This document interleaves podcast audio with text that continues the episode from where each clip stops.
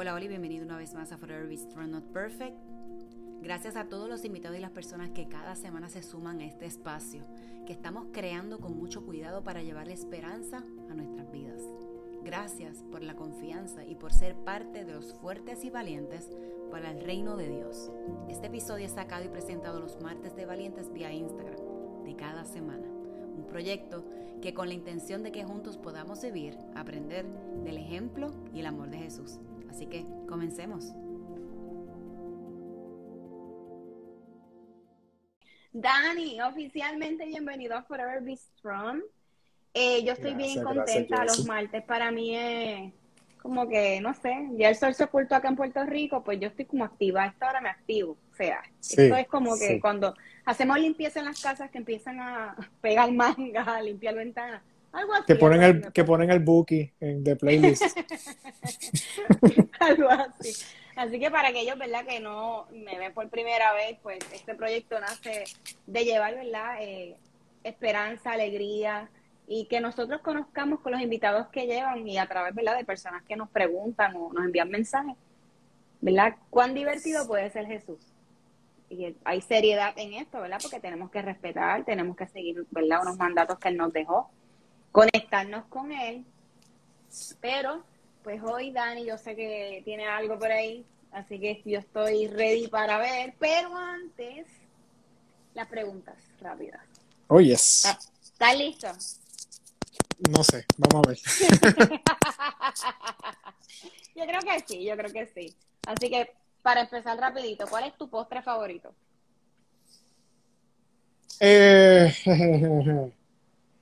Eh, mi postre, ok, aquí, aquí al frente donde nosotros vivimos, eh, hay un restaurante mexicano que venden un brown, un postre que es brownie caliente con manteca de vainilla, pero la vainilla, es que esa la vainilla que parece que la, la, molieron allí mismo o algo, y, eh, y le ponen así como con una línea así de Nutella.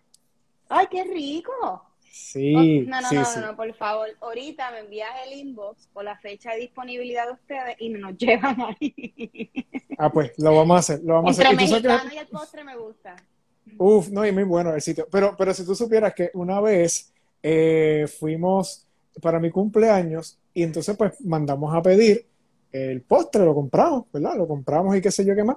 Y entonces cuando, cuando ellos se enteraron Mira, Mónica sabe cuál es el postre. Y entonces cuando fui, cuando ellos se enteraron que era mi cumpleaños, nos dijeron, ah, tienes un postre gratis también. Entonces, en vez de, que, en vez de, mira lo que hicimos, en vez de pedirle que me acreditaran el postre que acababa de ordenar, pedimos otro. Así que, así, así de bueno es ese postre. Nos empachamos de nasty, pero... Ah, pues no, tenemos que hacer, mira, un road trip para allá. Tenemos que hacerlo. Sí, sí, sí. Así que café o chocolate, Dani. Café. Eh, bueno, ¿chocolate caliente? Ok, ok.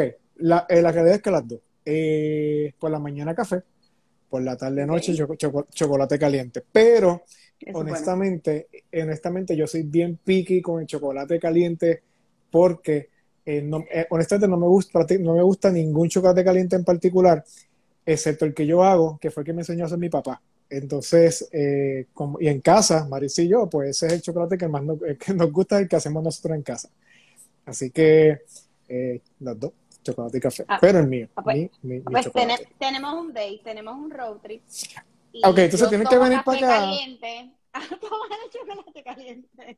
Tienen que venir para acá, vamos al sitio, a Nanas, que ya Marisa dijo el nombre, eh, vamos a Nanas comemos el postre, comemos comida de postre y después, exacto, y después venimos y, y, bueno, me quedaron un postre, así que técnicamente ya lo pagó. Entonces, y después venimos, subimos a casa y chocolate caliente. Ahí está. Mira, Mónica nuevamente, ahí está.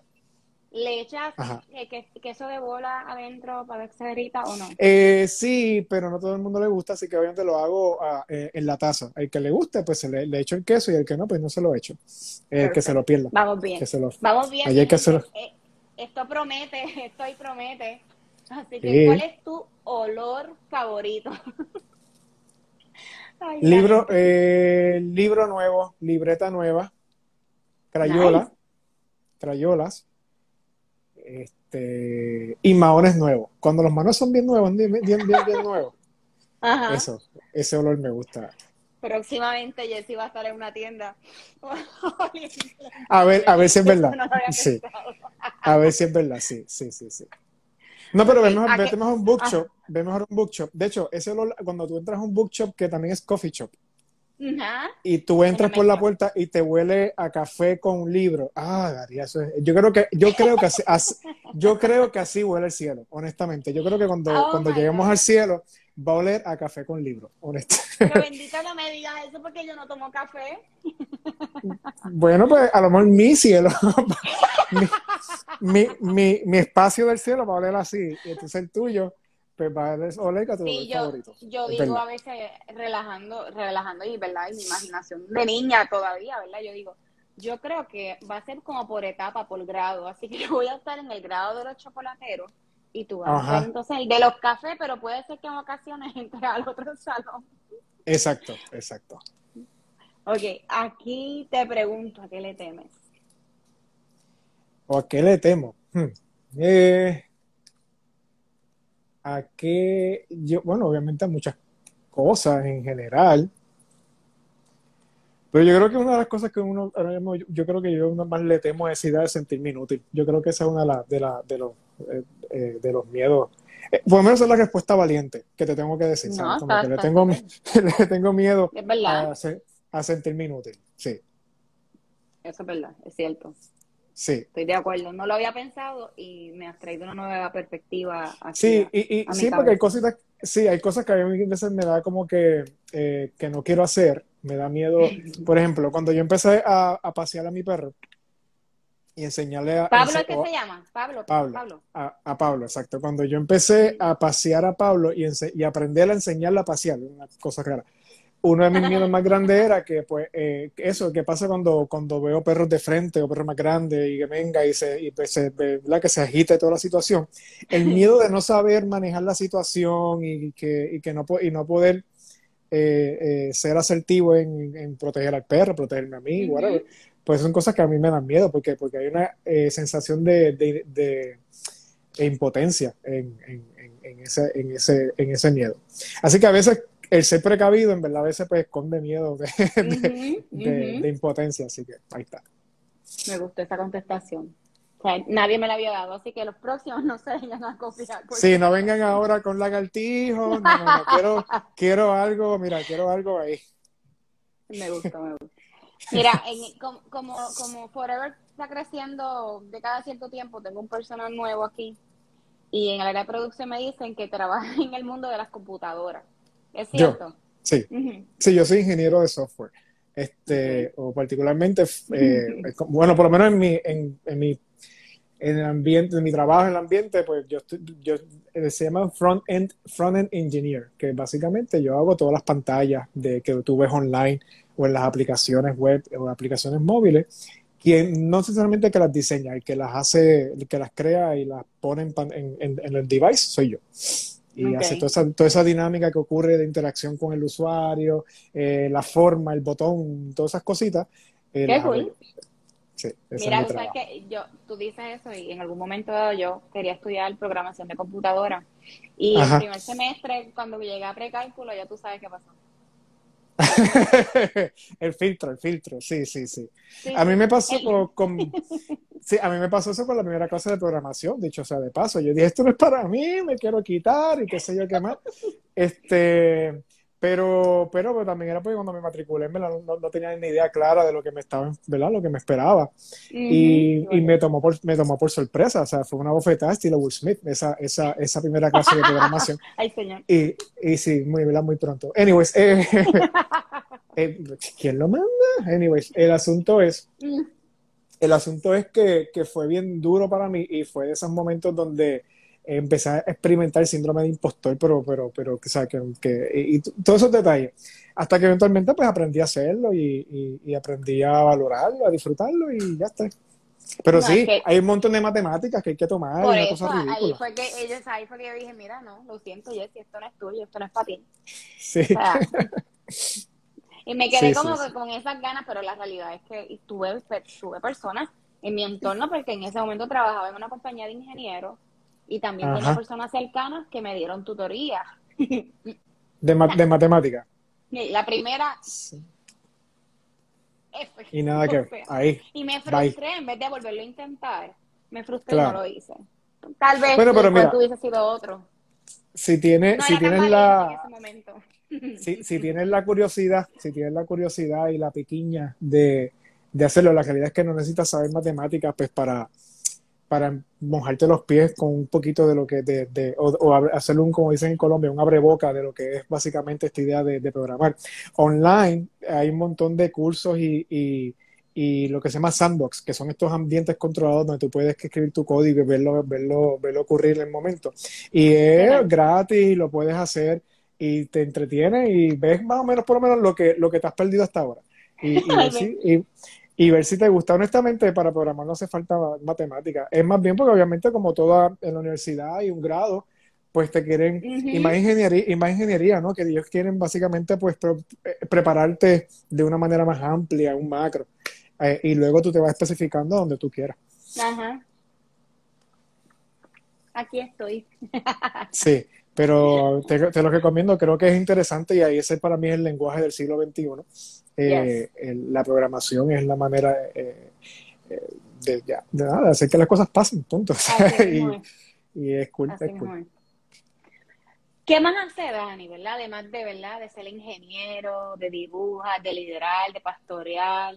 ¿A qué más te dedicas? ¿Qué, qué más tienes ahí, verdad? En ese, en ese baúl de, de sorpresas. Bueno, ah, ahí acabo de decir básicamente casi todas las cosas que, que, hago, que me apasionan, que empezaron como hobby y después pues se han convertido en otras cosas. Eh, pero yo honestamente creo, eh, mencioné a Pablo ahora, pero creo que esta cuestión de, de, enseñar, de entrenar perritos me está, me está gustando. te, soy bien honesto, te soy bien honesto, me sorprendió que me guste. Y es frustrante, y pese a que yo tengo unas ganas de regalar el perro, pero, pero si te soy bien honesto, no, no, no lo hago, pero es familia, pero, pero, pero es esa dinámica de este, ah, pero, pero eh, me gusta, me gusta y me gusta de momento, porque mira lo que pasa, con, con Pablo aprendo a fuerza de frustración y, y errores cosas. Y obviamente YouTube y qué sé yo, pero lo practico con el perro y lo adapto y voy ah, que esto, que así se hace, ok, cool. Y el perro es un perro particular, así que también hay que buscar la vuelta como todos los perritos. Pero entonces después voy a perros de, de algunas de las personas de Mar Azul, de la iglesia, y digo, haz esto, haz esto, haz esto, y funciona, y yo como, ay, qué cool. Entonces, pues, eh, eh, me gusta, pero descubrí algo sobre, sobre los perros. Ah, una vez estaba paseando a Pablo en la, en la urbanización y, y, ya me pasó como tres veces. La gente va en los carros y como ya el perrito camina al lado mío, este, eh, así sin mucho rebozo, no, no está jalando el perro ni nada eso. con él al lado y a veces yo lo doy más espacio para que haga lo que quiera, pero, pero en general camina al lado mío. Y, y, y, entonces la gente cuando ve eso me para y dice, usted entrena perro o usted enseña obediencia, yo no sé qué más. Y yo descubrí que en verdad que tú tienes que entrenarnos al perro, a la persona. tú tienes que enseñar a la persona, tú tienes que enseñar a la persona a liderar el perro. Eh, porque, porque el perro es bien diferente a una computadora, digo yo. En mi trabajo, la instrucción que yo le di a la computadora la va a hacer, bueno, obviamente, al menos que hayan errores, la tengas cuadrada la instrucción que tú le tengas a, tu programa, a tu computador, lo va a hacer siempre, siempre. Y se lo das a quien sea, no importa dónde tú lo pongas, lo va a hacer siempre. Pero un perro no funciona así. Tú no me puedes dar un perro por dos semanas, yo entrenarlo y dártelo, dártelo, no va a hacer nada. A mí me va a hacer caso, pero a ti no. Entonces yo tengo que enseñarte a ti, yo tengo que enseñarte a ti a liderar al perro. Y esa idea me llama mucho la atención. Y esa idea también destapa eh, lo, hace en mí, lo, hizo en mí, lo hace a veces personas cuando estoy hablando con, con, con, con amigas, amistades que tienen perros, destapa cosas que tenemos nosotros en nuestro carácter, en nuestra personalidad o en cosas que nos desayudan a liderar el perro y a veces si lo, lo traduces a otras facetas de tu vida, lo que aprendes con el perro te lo puedes llevar a otros lados. Eso es bien interesante y, yo, y eso lo, he aprendido en este, estos últimos nueve, diez meses ahora en abril este, con, el, con el perrito y ha sido bien, bien, bien interesante. Qué interesante eso, aquí que estamos como que pensándolo a ver si conseguimos algo y yo como que tengo como que esa, la, la venita de querer un perrito, pero quiero uno, unos satitos. ah, pero te una cosa. tuvimos uno de raza hace unos años atrás y nos salió pero, o sea, damage, damage el principio. Y no, no. Sí, sí. Bueno, depende mucho de la personalidad del perro también. Este, eh, pero el Sato me ha sorprendido. yo no tengo Sato, el mío es un, es un Beagle, que también es otra, un loco de la vida. Pero, pero depende de las edades, uno, depende de las edades. Esta conversación se convirtió de perro, que, que chido, me gusta. Este, ha sido de, ha sido, depende de las edades, cada edad tiene su etapa, cada etapa, particularmente en estos primeros años, ese primer año, es, eh, tiene sus peculiaridades, particularmente cuando están echando los dientitos, cuando los mudan y qué sé yo. Ah. y, cuando llegan a la, y cuando llegan a la adolescencia, que tienen los dientes de adulto, eh, ocurre también un proceso de ellos eh, crecer la mandíbula y qué sé yo, que también es el mismo proceso destroyer que tú veías a los seis o cinco meses, cuatro o cinco meses, cuando están echando dientes nuevos. Este, vuelve y lo hace, porque, pero hay algunas cositas con el perro que, por ejemplo, el Sato me, me, ha sorprendido porque el Sato ha sido un perro que es bien eager de aprender en general. Hasta ahora los que con los que he jugado y qué sé yo, son perritos bastante eh, abiertos y quieren aprender y jugar con uno y qué sé yo. Muy bien, muy bien. así que un satito no, no, es, no es mala idea, pero también acuérdate, depende mucho de la personalidad del perrito. Si es un perrito más activo, más inactivo. Tú lo que, no lo que quisiera buscar un perrito más este, ni tan amotetado, que tampoco puede hacer mucho con él y te saca bien chango, pero, pero por lo menos este, yo te está preguntando si tienes el... Ahí, pues yo te veo clarita. Sí, sí, sí. y, ni lo quieres ni lo quieres ni, tan amotetado que te salga chango y nervioso, pero tampoco lo quieres tan activo que te salga destroyer también a ese, ah, sí, sí, a ese, no, no, no, pero ya, ya, Destroyer no. uno más aquí en mi casa. no, no. Pero, pero nada, pero son entrenables. De todas formas, son entrenables. Ah, pues ya lo sé. Mira, ya hay varias cositas aquí que ya. Temas para dialogar con Dani durante el 2022. Exacto. Cuando compras un perro, exacto, me, lo traes rapidito. Exacto. Así que, mira, ¿en qué momento Dani se eh, encuentra, o sea, se da, se da cuenta, perdón, que el dibujo te llevaría a presentar a un Jesús de una forma diferente y divertida? Eh, a los treinta y pico de años, básicamente, a, mis treinta. A mí siempre me ha gustado dibujar y, y, de hecho no es como que nunca dibujé en la iglesia o dibujaba pues, cositas para mami, mi mamá, este, ella un año o dos, varios, como dos o tres años que dimos campamento de verano en, en la iglesia, dimos unas clases. Entonces, pues mi mamá, cada cosita que, que quería ya eh, demostrar, pues me tocaba a mí dibujarlo. Así que no es como que nunca dibujé para demostrar a Jesús o demostrar versículos bíblicos y yo no sé qué más. Lo que pasa es que a los 30 años, cuando yo empiezo a, eh, a mí me da con, con hacer mi primer dibujo, o los primeros dibujos en una, en una Biblia, y empezar a notar, eh, eh, a tomar notas de las predicaciones con dibujos, eh, como que todo empezó a cambiar. Empezó a cambiar mi enfoque de lo que uno puede hacer con el, con el dibujo. Y también empezó, me di cuenta también en cómo eso me ayudó a concentrarme en lo que estaba leyendo, estudiando. O sea, hubo una conexión con lo que hacía, una, creaba una conexión con lo que estaba leyendo, escuchando. Y también, particularmente la lectura de la palabra, que, que fue, eh, ha sido uno de, la, de, la, de, la, de, los procesos de más crecimiento en estos últimos años en mi vida.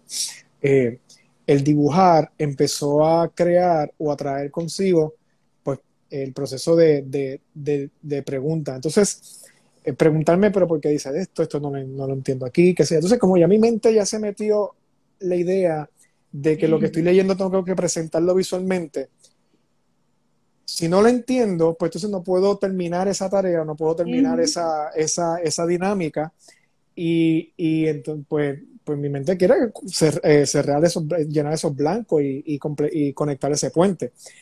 Entonces, eh, versus a cuando uno lee la Biblia originalmente dice, ay, no entiendo esto, ay, no entiendo lo otro, o, o, lo saltas o cierras y, y te vas.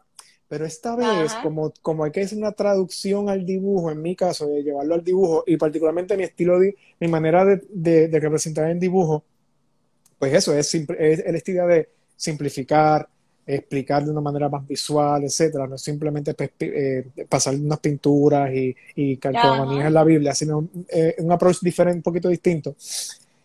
Pues entonces me llevaba, en vez de, cerrar la Biblia y guardarla, me llevaba a, déjame, entonces, déjame buscarlo online, déjame buscar un comentario bíblico. Ahí entonces eh, empecé a, recopilar y a coleccionar eh, herramientas de eso mismo, de estudio bíblico, diccionarios bíblicos, eh, libros que son como que más visual y así por el estilo. Entonces, eso empezó a crear en mí el aprender más, el tener más hambre, el tener más, eh, el apreciar y, el tener esta en mi mente se desarrolla esta recompensa ahora después de la Biblia, porque tengo algo que completé después del proceso, aprendí algo nuevo para, para llenar los blancos y me regaló algo adicional que ahora me da algo para contemplar.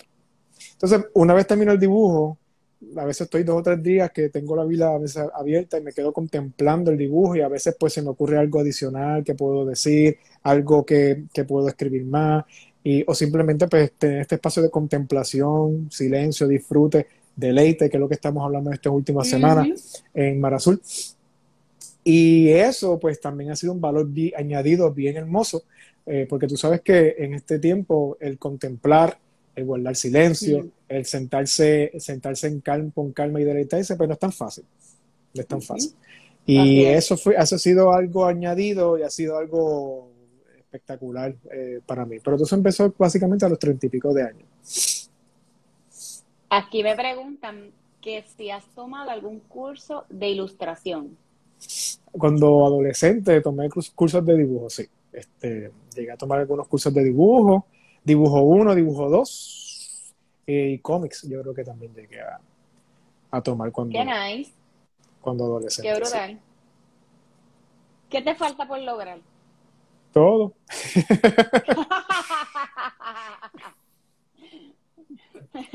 Todo. Tienes que tener algún proyecto por ahí que te falte por materializar. Eh, lo que, bueno, eh, Sí, tengo una libreta llena de ideas y cosas que quiero hacer. Tengo una agenda con, cositas que también quisiera este, eh, eh, completar. ahora mismo, pues, eh, viene un libro ahora en, este, en estos próximos meses o semanas. Creo que viene un libro cuando lo, que se publicará pronto. Este, tengo pues, mil ideas para más, para más libros, tengo este... Eh, eh, sí, es que lo que pasa es que mi mente siempre está, eh, escribe cosas nuevas, siempre está, ah, quiero hacer esto, quiero hacer esto, quiero hacer esto, quiero hacer esto. Sí, siempre, es como que tan, tan, tan, tan, tan, tan. Y pues, así. Por eso digo todo, porque es que siempre hay. Sí, sí. ¿Y de, cuáles son tus libretas? Míralas aquí. Aquí está. Ay, sí, tengo allí, tengo allí un estante completo de libretas. Aquí tengo una que es del tema que tenía pensado para hablar de eso ahorita. Aquí tengo, aquí tengo otra. Este, y así, esas son las que tengo a la mano, pero ya tengo un montón más. Y Qué así. chévere. Mira, ah, yo, ¿verdad? Eh, entre pregunta y pregunta, sé que eres una persona que se, se, ha criado en la iglesia y el reto ahora, ¿verdad? De los líderes ¿cuál es el reto hoy de los líderes versus hace 20 años atrás? El reto mayor que veas que tú digas. Yo creo que, eh, como líder de iglesia, asumo que me estás preguntando. yo, yo, creo que el reto eh, no ha cambiado mucho. Está este reto de mantenerse relevante y mantenerse efectivo. Yo creo que no ha cambiado.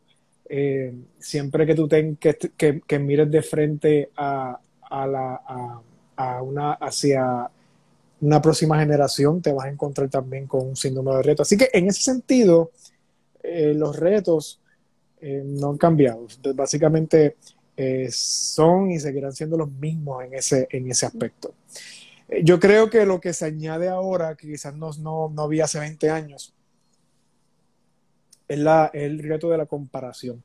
Hace 20 años tú no tenías acceso o no, necesariamente se te hacía tan fácil ver lo que están haciendo diferentes iglesias alrededor de todo el mundo. Lo que tiene sus pros y sus contras, obviamente puedes aprender de lo que está haciendo otro, pero al mismo tiempo también eh, eh, tú, este, lo que ocurre alrededor pues te impacta, entonces a veces tú estás eh, luchando o teniendo retos con unas áreas que otros parece que no tienen ningún tipo de problema con eso mismo, eso te frustra y así eh, por el estilo. Yo creo que eso es uno de los retos eh, más grandes. Yo creo que en mi caso, como comunicador, uno de, los retos que yo he visto es cómo cuidar tu corazón ante la realidad de que tu trabajo como comunicador al hablar o crear algún tipo de contenido material es enseñarle a la, persona el puente, el canal, eh, el, camino de lo que le está enseñando, utilizando por lo que has aprendido y tu experiencia. Y hacerlo lo más honesto y genuino posible. De ahí a causar un cambio, una transformación, yo creo que el reto ha sido tener la humildad y también, este, eh, particularmente la humildad y darse también la oportunidad de entender que a ti no te toca transformar. A, a, quien le toca hacer la transformación es al Espíritu Santo.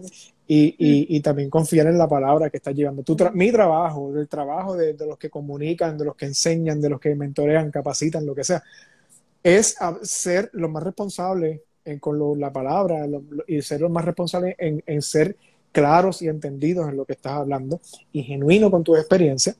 Eh, y compasivo también. Eso, por lo menos en mi caso, eso ha sido unos retos más grandes. Es como que eh, una de las cosas que yo más he abrazado, esta idea de cómo tú eres compasivo con lo que hablas. Porque tú y yo estamos acostumbrados, hemos crecido, a lo mejor hemos crecido, no sé cuál es tu historia, eh, ¿verdad?, en, la fe, pero eh, por lo menos en mi caso, yo crecí también escuchando mucho, si no haces esto, porque estás, estás, fuera de, o si haces esto, vas a estar fuera de.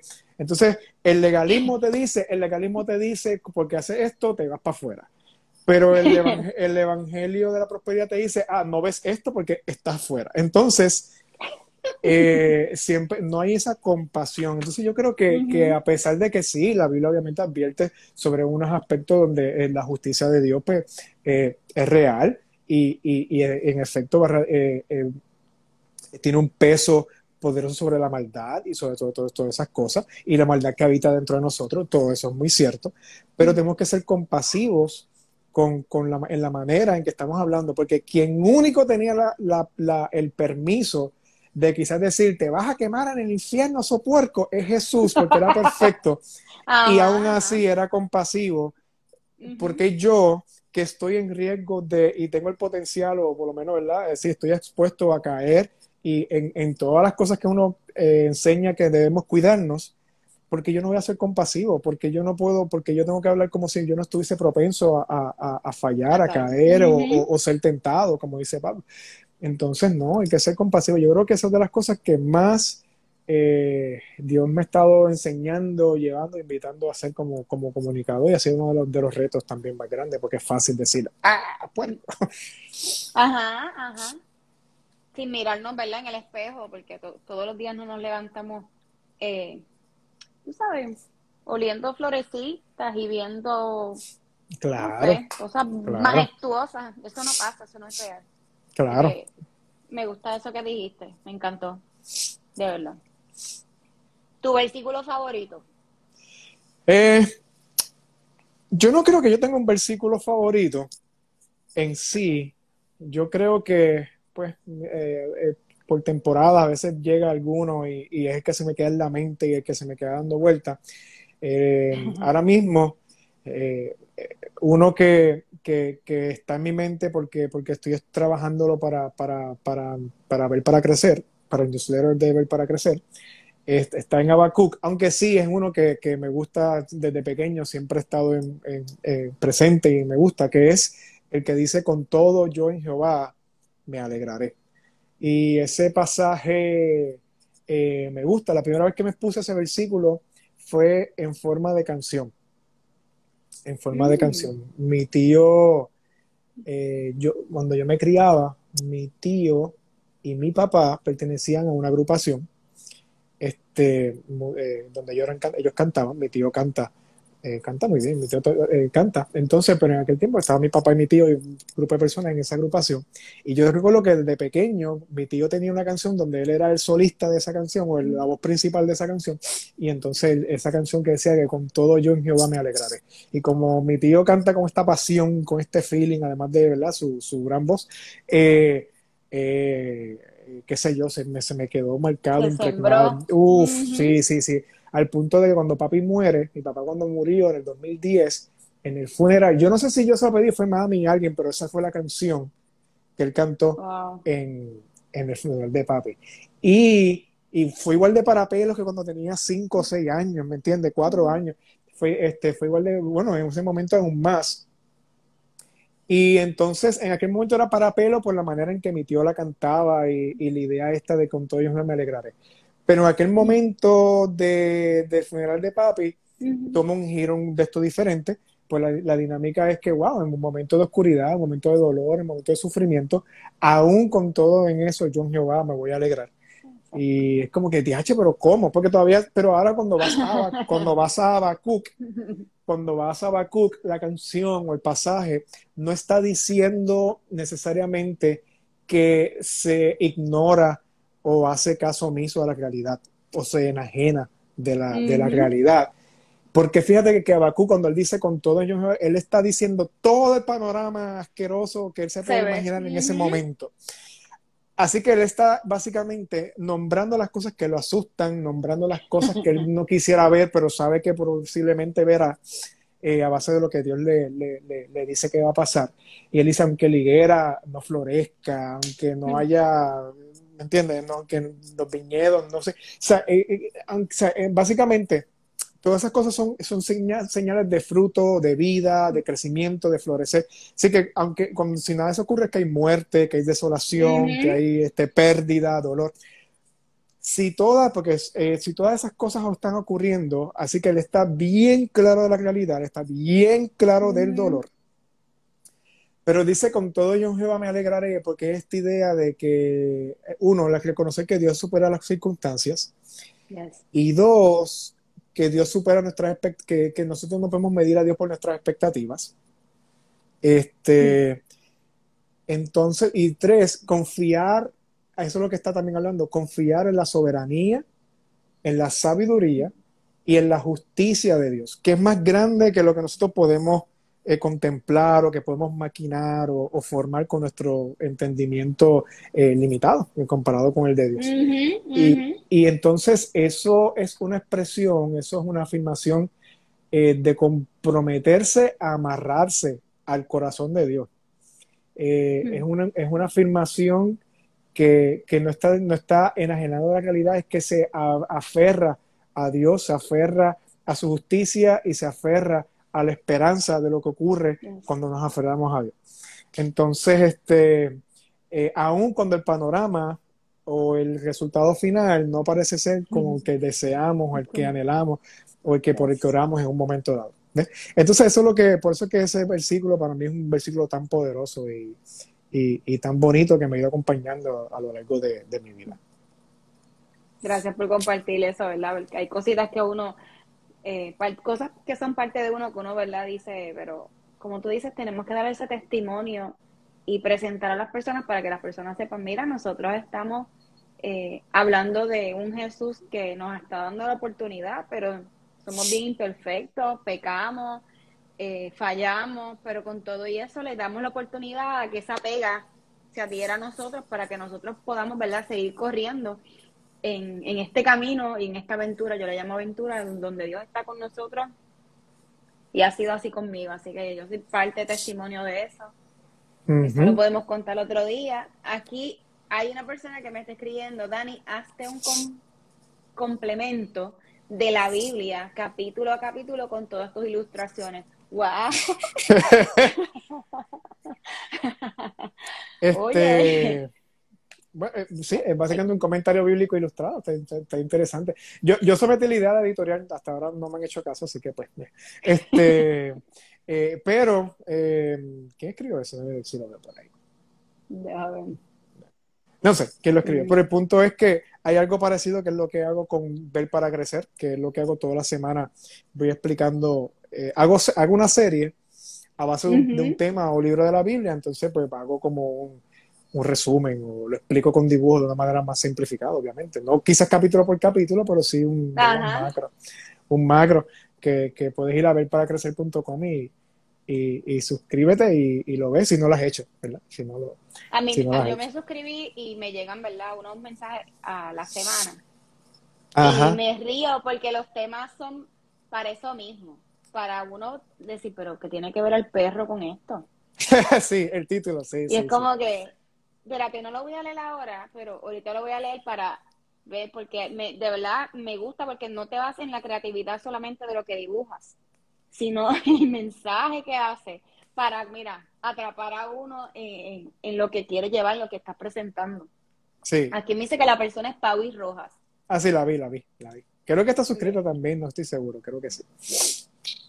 Así que saludos. Así que ahora mismo, ahora te toca a ti. ahora te entrego a Forever ya. Se acabaron mis preguntas, las de la gente que también estaba haciendo aparte. O sea, esto se convirtió en una entrevista literal. Sí, bueno, pero si tienen preguntas escritas en confianza, este, las contestamos. Eh, fíjate, ya que estamos hablando de Abacuc y, hablé de las expectativas, eh, hay algo que he estado pensando mucho en estas últimas semanas, de hecho, en estas últimas semanas, y es que yo recuerdo que mientras yo, yo crecía, uno de los eh, discursos que yo más he escuchado es la, es la idea de, que, como te dicen, Jesús que nunca te defrauda o nunca te decepciona, nunca te decepciona, eh, etc. Y hace eco a lo que dice Romanos, que, la, esperanza no nos deja en, vergüenza, ¿no? Pero yo creo, cuando yo miro personas que, que de momento, hay veces yo veo personas que en la manera en que a lo mejor pues eh, se, se, alejaron de la iglesia o se alejaron de los caminos de seguir a Jesús o de momento están molestas con Dios, eh, a, veces expresan todo lo contrario, esta idea de que y sienten que Dios les mintió o que, o que la iglesia les mintió porque en efecto se sienten decepcionados y defraudados por Dios. Como esta idea de esto, por, yo creí por esto. Eh, yo yo oré por esto. Este, yo hice todo lo que tenía que hacer porque, porque eh, oré de manera tal, ayuné de manera tal, porque yo este, me dijeron, y, lo hice con mucha fe, porque esto era por esto, porque yo quería, quería esto y Dios no lo hizo. Dios me dejó en vergüenza, Dios me decepcionó. Así que me mintieron, Dios me mintió, la iglesia me mintió, el pastor me mintió. Y yo me pongo a pensar, eh, si en efecto será cierto que Dios no nos decepciona. Y, yo creo que no es del todo, voy a buscar la libreta para asegurarme que lo tengo bien lo que estoy diciendo, pero eh, yo, yo, yo, creo que si Dios, Dios sí eh, puede decepcionarme. Y quiero ser bien cuidadoso, porque, lo que yo estoy haciendo intencionalmente estoy tirando algo como que para, para, para, para que nos detengamos un momento. Dios sí es capaz de decepcionarnos y Dios sí eh, puede, y yo creo que a veces Dios hasta, hasta en parte de su plan está el decepcionarnos. Pero decepcionarnos, ¿qué? Decepcionar qué en específico. Porque ahí está el detalle. Pues cuando yo voy a, Proverbios 6, del 1 al 3, eh, Proverbios 6, eh, 16, del 1 al 3, eh, una de las cosas que dice es que el hombre le gusta hacer muchos planes. Al hombre, a las personas les gusta hacer mucha agenda, mucho, este, muchas cosas de antemano, pero es Dios el que dispone. Este, es Dios el que tiene la última eh, palabra. Y por eso dice que confía a Dios todos tus planes y tus caminos, entonces para que tengan, para que tengan éxito. Y yo creo que lo que Dios eh, va a decepcionar en nosotros es eh, muchas veces eh, nuestra agenda y nuestras expectativas. En la medida en que miramos a Dios a base de nuestras expectativas y de nuestras agendas y, sigamos viendo a Dios como este que muchas veces eh, se ha presentado de esa manera, como este canal o este objeto, este talismán incluso para cumplir todos nuestros deseos y nuestros caprichos, nos va a decepcionar. Hmm nos va a decepcionar. Porque a Dios le interesa más nuestro crecimiento, nuestra formación, que cumplir cada capricho que, tengamos en, nuestra vida. Yo creo que, Dios incluso intencionalmente va a chocar y va a romper y va a, contrarrestar muchas veces nuestras expectativas hasta por nuestro propio, nuestro, nuestro propio bien. Y, hay algún un aspecto de toda esta dinámica que a mí me gustaría que consideremos, y es que eh, muchas veces nos, nos, decepcionamos porque en nuestras oraciones, etcétera, nuestra agenda, muchas veces somos nosotros mismos. Está en nosotros y obviamente, yo voy a orar siempre por mi salud y por la de mi familia. Yo siempre voy a orar para que financieramente estemos bien y no, tengo, no pasemos ¿verdad? Eh, necesidad. Claro que sí, eso está, muy, eso está muy bien. Pero yo creo que Dios ve un panorama mucho más grande. Eh, Dios ve un, el macro eh, del asunto y muchas veces, eh, como nuestro enfoque es tan limitado, yo pienso que a veces Dios, los planes de Dios, considera a otras personas que nosotros mismos ignoramos. yo recuerdo, yo recuerdo nada, estaba viendo que, ah, yo noté aquí el capítulo de Mar, yo estaba predicando eso el domingo pasado en, en el campus este de Mar Azul. Mar, el libro de Marcos, capítulo 1, versículo 35 al 39 habla de cuando Jesús comienza eh, su ministerio. Yo decía que ese primer capítulo de Marcos a mí me gusta porque eh, va a las millas. O sea, es como que, entonces hizo esto, hizo esto, hizo esto, hizo esto, hizo esto. O sea, uno termina de leer ese primer capítulo, tú necesitas como cogerte un break, tomar Gatorade o algo, comerte un snack, eh, descansar, porque es que ocurren tantas cosas una detrás de la otra. Y, y, dices, particularmente ese capítulo va cerrando con la idea de que eh, Jesús al final se, se, retira a descansar, mm. se retira a descansar.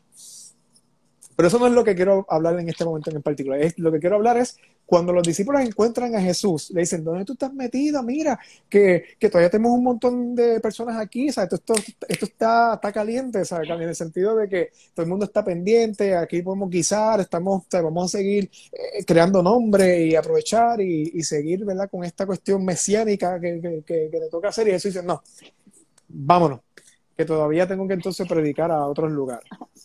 Ajá. Tengo que predicar a, Exacto, vamos a predicar, tengo que, eh, y para eso yo he venido. Entonces, la visión de, Pablo, en este eh, Pedro, en este sentido de Simón, eh, era limitada. Aquí, en esta aldea de Capernaum, vamos a, seguir estirando este chicle y, haciendo. Y Jesús decía, no, no, no, no, es que no es aquí nada más, hay una visión más amplia.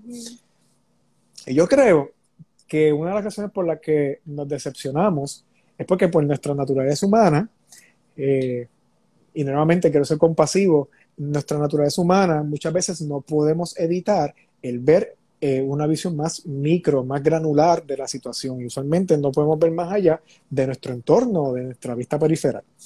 Eh, Dios ve el macro y Dios ve mucho más. Dios ve mucho, Dios nos Dios ve mucho espacio, cosas, cosas que, nos, que Dios no desperdicia. Dios no desperdicia un proceso de enfermedad, Dios no desperdicia un proceso eh, de, tristeza, de pérdida, Dios no, Dios no desperdicia un proceso de transición, un cambio de temporada, Dios no lo, Dios, no lo desperdicia. Y, yo creo que, hay un, un macro que Dios puede ver y, yo creo que además de, procesar de manera honesta nuestras emociones y de procesar más de manera honesta nuestros sentimientos, nuestros miedos, nuestro dolor, nuestro coraje incluso, en algún momento, en algún momento, eh, es importante que seamos honestos también. Porque una cosa es sentir nuestras emociones y otra cosa es aferrarnos a nuestras emociones. Una cosa es sentir dolor, pero otra cosa es, es, no querer soltar ese dolor. Y que eso empiece a, transformar nuestra personalidad y que eso empiece a trastocar nuestra, nuestra interacción con las personas. Y en algún momento tenemos que descubrir por qué todavía no hemos soltado ese dolor, por qué no hemos soltado ese coraje, por qué no hemos soltado ese resentimiento, por qué no hemos soltado la, la visión de que Dios nos ha decepcionado y nos ha dejado en vergüenza. Y muchas veces es porque todavía estamos aferrados a lo que queríamos, como lo queríamos, cuando lo queríamos y por qué lo mm. queríamos. Y yo creo que ahí entra el tercer elemento de que, estaba, que estaba pensando en este tema de ser decepcionados. Si Dios tiene una visión más grande de por qué hace las cosas, si la visión de justicia de Dios es más grande de que la que podemos nosotros asimilar, si la visión de sabiduría de Dios es más grande de la que podemos entender, si la, la visión de bondad de Dios es más grande de la que podemos experimentar, si la visión de salud de nuestro, es más grande de la mm. que podemos, y de sanidad incluso es más grande y más eterna de la que podemos nosotros incluso eh, eh, visualizar eh, para nuestra vida, si la visión de éxito, si la visión de prosperidad, si la visión de paz, si la, si la visión de calma es más grande para Dios de la que podamos nosotros entender, en algún momento entonces tenemos que hacer lo que la invitación que Jesús nos hizo, y es la invitación de negarnos a nosotros mismos, que no es otra cosa que atrevernos a soltar nuestras expectativas, a rendir nuestras expectativas, a rendir nuestros planes, a rendir nuestra visión de cómo debe funcionar el mundo y las cosas que nos rodean,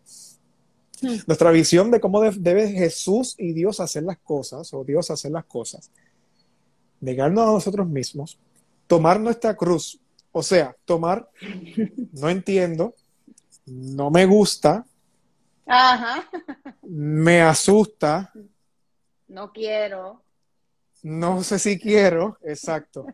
Así no era como yo tenía pensado. Yo agarro mis mil preguntas, mis mil, este, eh, mis mil quejas, las tomo, me las echo encima y te sigo. Y sígueme es la tercera invitación. Niégate a ti mismo, eh, tome su cruz y sígame. Y, yo creo que esa es la invitación que nos hace Jesús. Y yo creo que en ese, en ese momento, cuando hacemos eso, que de by the way, es exactamente lo que pasó con Habacuc. Habacuc dijo, no entiendo, yo, no sé, esto va, esto va de mal en peor aparentemente, porque para los que no sepan, sepan, Habacuc oró por justicia, porque había mucha injusticia en su pueblo, y Dios dijo, no hay problema, mira lo que yo voy a hacer para matar la injusticia en tu pueblo. Los van a conquistar y los van a exiliar y van a quemar todo su pueblo. Y Abacú dijo, espérate, eso no era, eso no era. Espérate, eso no. No, eso no era, eso no era. ¿Cómo, puede, ¿Cómo va a ser? Tú eres loco. No dijo eso, pero, pero dijo, no, esto no cuadra, no cuadra, no cuadra. Y al final, una vez Dios le, ¿verdad? Dios le va hablando y le va explicando y qué sé yo. Al final él dijo, no entiendo. No sé si me gusta. Este, esto pinta feo, pero está bien me voy a negar a como yo pienso que deben ser las cosas, como yo pienso que tú debes hacer las cosas, voy a tomar mi incertidumbre, mi miedo a la incertidumbre, mi, mi miedo a que estas cosas ocurran y te voy a seguir y voy a, pues, te voy a creer y te voy a seguir y, y, me voy a aferrar a la esperanza de que tú sabes lo que estás haciendo y que al final del día eh, todo va a obrar para bien. Eh, todo va a obrar para bien, para tu gloria, para su nombre, y de alguna manera u otra, eso me va a traer calma, me va a traer paz, me va, o, voy a estar en tu presencia, una de las dos, pero, pero todo va a obrar eh, para bien. Y en esa esperanza, Jesse, en esa esperanza, yo creo que ahí es que donde es donde dice Pablo que en esa esperanza, claro, tomándome riesgo de leerlo fuera de contexto, pero en esa esperanza es que es donde no hay vergüenza. No es la esperanza de que las cosas van a ser según yo quiero, sino la esperanza de que a pesar de que no entiendo y a pesar de que no siempre me gusta, voy a tomar mi cruz y voy a seguir a Jesús y voy a obedecer y voy a seguir y voy a tener fe.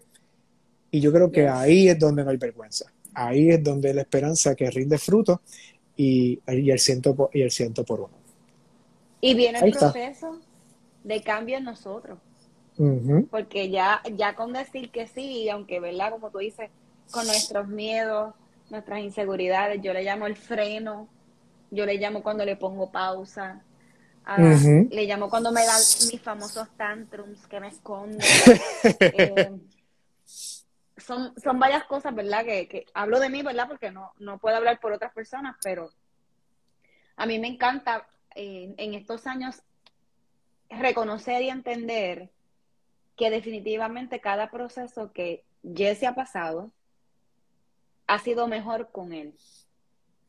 porque obviamente al no estar con él, porque estuve en mi época de no estar con él, estaba en rebeldía, no quería poner las cosas en, esa perspectiva, cometí con mis actitudes un montón de errores, este, y esas cosas, pues, cuando uno mira hacia atrás, uno dice, wow, qué tonta fui, ¿verdad? Es que tonta no poderlo manejar de una manera eh, inteligente, emocionalmente, eh, con respeto tal vez, pero, pero es bonito poder reconocer y entender que en el proceso hay transformación, que a veces uno dice, ah, esto sí, puede tardar 40 años, puede tardar dos años, puede ser que mañana nos levantemos y ya estemos, ¿verdad?, viendo arcoíris y estrellitas, pero tenemos que ser pacientes con nosotros mismos. Y me gusta cómo lo traes porque dice, niégate a ti mismo. O sea, nuestras cosas, nuestros planes, negarnos a nosotros lo que queremos, lo que tenemos ya, lo que hemos conseguido, ponernos a un lado para poner a Dios en este proceso es difícil. Eh, coge tu cruz. nos expone y, no, y, no, y no, nos traes a un nivel de que definitivamente a veces me dice, wow, desperdicia, Dios no desperdicia, o sea, es una palabra fuerte. Mira, a veces necesitamos ser eh, abofeteados, recibir con palabras así para nosotros, ¿verdad? Reaccionar en el proceso que Dios está haciendo. Me encanta, de verdad, me encanta la perspectiva como lo trae. Me vuela la cabeza. Muy bien. Eh, eh, bueno, la realidad es que, si me permites decirlo, yo creo que yo lo puedo ver más o menos, claro, desde, aquí lejos, ¿no? Eh, y cuando digo lejos, más bien me refiero a alguien pues, pues, te, conoce pues, de la iglesia y nos vemos los domingos y yo no sé qué más, eh, pero no necesariamente he caminado tan cerca de ti, pero sí puedo ver, conociendo, por ejemplo, tu proceso de salud, por ejemplo, pero como un proceso de salud eh, tan eh, que jamaquea, ¿no? Y, de momento te pone en perspectiva lo, la timidez de ciertas cosas, miedo de ahora, y, y, y, nos enfrenta y nos, obliga, y, nos, y nos hace de momento ser valiente y exponer a hacer cosas como la que estamos haciendo, tener conversaciones y cosas como la que estamos haciendo.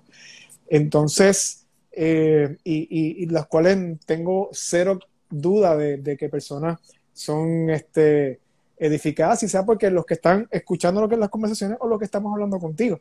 Entonces, Dios no desperdicia eh, en nada, pero tú tienes dos opciones, pudiste este, por mucho tiempo y aún a estar de este lado de tu proceso, decir todavía, pero ¿por qué me pasó esto? Ay, y, y, si me vuelve a pasar, déjame entonces no vivir, déjame entonces limitarme más por si acaso me vuelvo a hacer.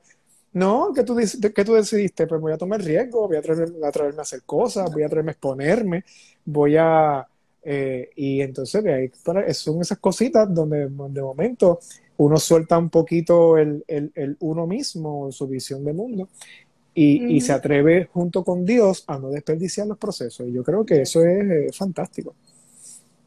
Mira, y, lo, y tú sabes lo cómico de todo esto, que cuando estoy terminando mi, mi tratamiento, que ya digo, finalmente, ahora es que ahora es que voy, o sea, a bregar con todo esto, llega la pandemia.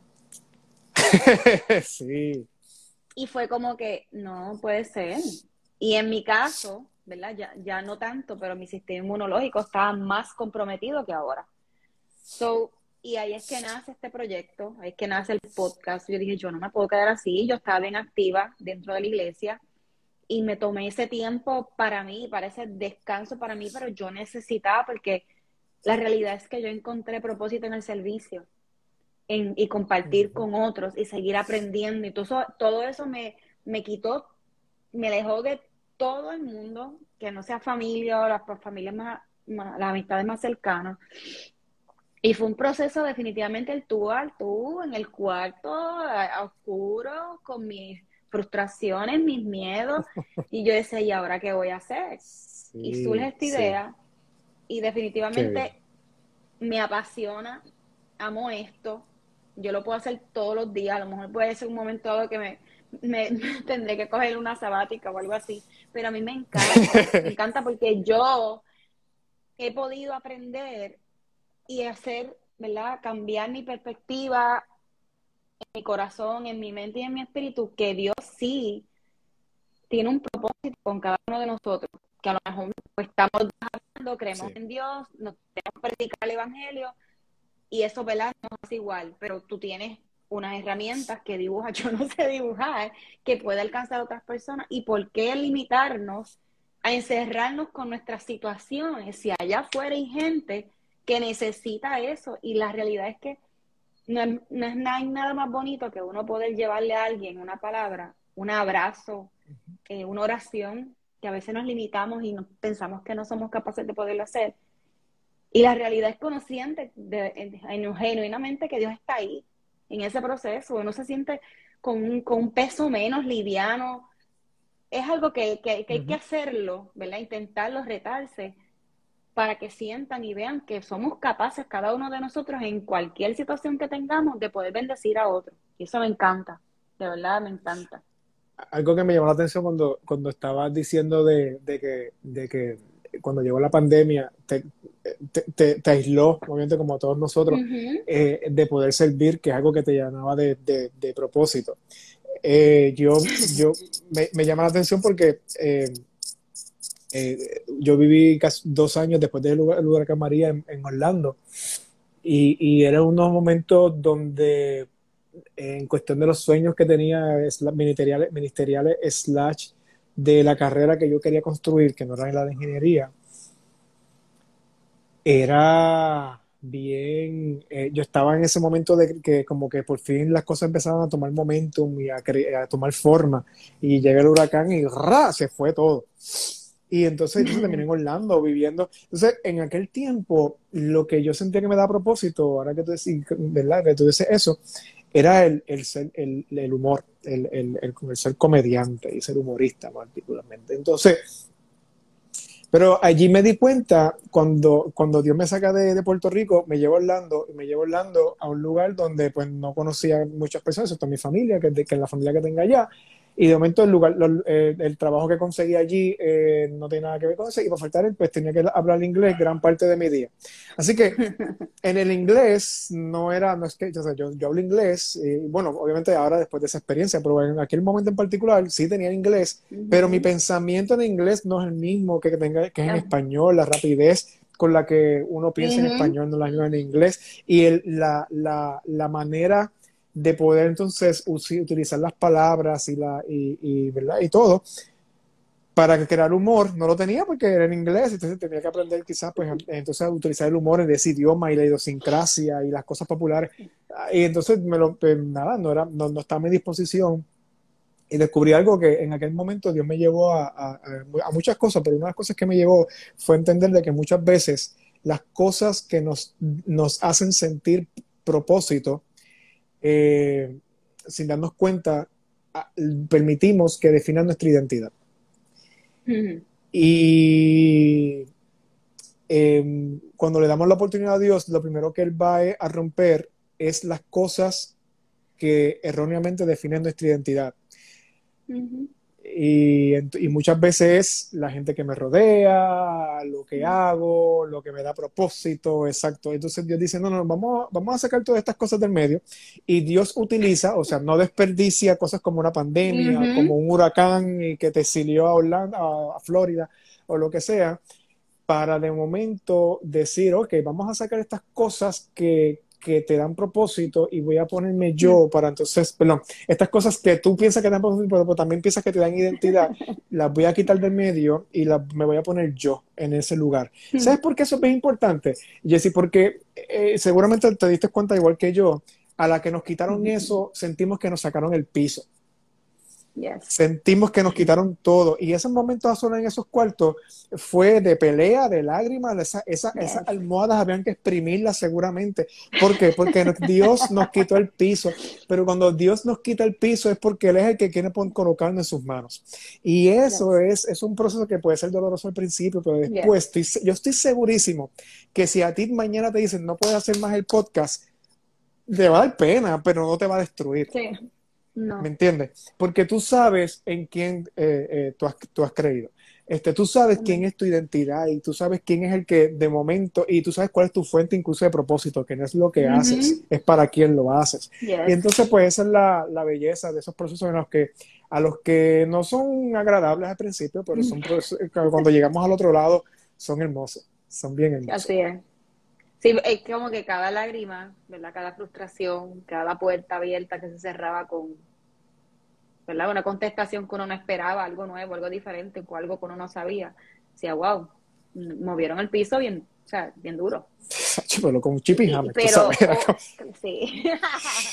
pero hoy día, ¿verdad? De verdad que no, no, no me gustaría volver a pasar por lo mismo, porque honestamente no. Son cositas, ¿verdad? Que uno todavía como que le da, le da miedito porque son cosas que no podemos controlar. Claro. Pero definitivamente, o sea, me siento tranquila, me siento, o sea, en paz, me, siento que necesito, le debo tanto a Dios porque Él todo el tiempo estuvo con en este, todo el proceso, mientras había ruido, mientras no había ruido, mientras me decían un día en el plan, todavía no te han traído tus medicamentos y ahora las 5 de la mañana y ese caos que se forma y de momento tratar de controlar en verdad las, emociones de uno y decir, bueno, señor, toma control de esto, toma control de esto, porque esta que está aquí, yo me hubiese montado en el carro y me hubiese ido y adiós que reparta suerte y no voy a seguir con esto. Este, yo decía, pero y, y siempre sentía que, que, era como que sigue, dale, ese empujón, ese alón de pelo, ese alón de oreja, que, que uno necesita esos jamaqueos, ese piso debajo que uno pisa, que se está rompiendo, y depender de que sal, sal, de la barca, camina en el agua y confía en mí y empiezas a temblar y te empiezas a hundir, es como que es complicado, pero después de todo eso, de verdad que, que, es maravilloso. A mí me encanta esto, de verdad, me encanta. Qué bueno. Ni entonces ustedes que se unen los martes a, compartir con, conmigo más todavía. Ahora sí, si me quitan internet hago tremendo tanto. Exacto. Pero también, si se va al internet, acuérdate, hay un brownie con mantecado y chocolate caliente. Ay, ese me gusta. Eso, esperándote, en, esperándote en escorial. Esperándote en escorial, así que. me encanta eso. Sí, sí. Y no soy la única, por ahí hay uno que ya ya les dejará saber. ¿Cuándo, ¿Cuándo vamos? Tenemos una pendiente. Sí, está, está haciendo así. sí, sí, ya, sí, ya. Mira, ya está pidiendo el plato para una sola persona. Yo es que lo veo, lo veo. Así que, Dani, de verdad, gracias por, por este tiempo. Para mí es bien valioso. Eh, es la primera vez que tengo una conversación contigo así, ¿verdad? Este, extensa. Me encanta poder ¿verdad? Hacerte las preguntas y, y cómo las contestaste, conocer más de ti. Porque, ¿verdad? Uno, claro, uno ve a, a Dani Marín, el que le gusta hacer los diseñitos, los dibujitos, las ilustraciones, escribir de Jesús, el poderlo ver y presencial cuando, ¿verdad? Hace sus predicaciones en la iglesia que, que vamos, poderme disfrutar de ellas, porque la realidad es que me, las disfruto. y tenerte aquí, ¿verdad? Es una perspectiva diferente y, y me, pues, me da mucho ánimo y me da mucha alegría el poder tener aquí en Martes de Valiente. Y estás bienvenido para cuando quieras, yo me puedo quedar aquí hablando, yo no tengo ningún problema. Yo lo digo yo, yo digo un tiempo, pero si se siguen hablando, yo no voy a interrumpir. si da lata, ¿verdad? Que uno va a hacer No, pero en verdad, gracias por la invitación. ha, sido, ha, sido, ha sido bien chévere y me gusta tener estos, estos retos de conversaciones eh, como es con sustancia, me gustan, me gustan mucho y, y nada, son, es un privilegio y un honor, así que gracias, gracias por la invitación. ¿Sabes qué? Ahora que tú dices eso, me, recuerdo, porque tú me escribiste en enero, o sea, que tú llevas meses en, proceso. Y, y, y, no es que sea difícil, es que tú planificas de antemano. O sea, no es que yo sea difícil, es que tú eres una persona organizada y te preparas de antemano. Este, para unas cosas, para unas cosas. ok, exacto, exacto. Pero, pero, porque inicialmente iba a ser en febrero, pero luego, pues, eh, en efecto, tú ya tenías el, el espacio, entonces, pues, hicimos ahora. Eh, pues me da gracia porque nunca, eh, como salía tú el nombre de, la, de, de, Forever Strong. Ah, de la página. De la página. Pero nunca dijiste que era Jesse ni nada, qué sé yo qué más. Y yo, pues, ok. Y ya cuando empezó a ver los, los programas con Mónica, con Cristina, con Rey, yo, ah, sí, Jessie, es Jessie. Pero muchachita esa. Qué bonito, y a veces tú decías que no, eso. cambiarle el nombre en algún momento y ponerle mi nombre así para que, ¿verdad? Que no, no, pues de, esto, para pero, mí, para, Mí, para mí tiene algo. no, no, usa, usa, de esto, pero me firmabas al final. Es Jesse, por si acaso. pues ya lo sé, tú sabes por qué, porque a lo mejor me puedo acercar a otras personas y estoy cometiendo el mismo error. Puede ser. A lo mejor, a lo no, mejor. No sabes quién Este, es. Aunque hay gente que no conozco, porque me estoy viendo, veo otros también, otras personas, y, veo el contenido, me gustan, y entonces les escribo. Así Sí, que si sí, alguien sí. se atreve y que no conozcamos, bienvenido, bienvenido. Sí, sí, Zumba, sea valiente, sea valiente. Así mismo es. Así mismo es. Así que, Dani, gracias. ¿Verdad? Te envío un abrazo. Gracias Igual, por igual. este tiempo de verdad tan valioso. Y gracias a las personas que se conectaron. Así que nos vemos la semana que viene en Martes de Valientes. Y a los jueves, pues tenemos, ¿verdad? Un episodio que yo, yo hago cada jueves. Que me, Nice. me, me diste como que de, de lo que, del brainstorming que tengo, me dijiste hasta un versículo ahí que, que tenía preparado y yo. eso Ah, genial. Señor, eso eres tú. Eso eres Genial, tú. genial. Ahí está. Dios no desperdicia Ok, nada. gracias. ¿ves? Tú, Dios no No, desperdicia. no. No. Y como a veces yo pregunto tanto, necesito una contestación, necesito saber si lo está haciendo bien, si este es el mensaje correcto, todas esas cositas así que uno... Ah, bueno, me escribe, siempre, sí, seguro. Me Ah, pues, escribe con, mucho gusto también, sí, sí, seguro. Ah, Pues pues qué bueno. gracias. Gracias, por este rato. Así que las personas nuevamente gracias, que pasen buenas noches, ¿verdad? Y un abrazo súper fuerte. Chao. Ay.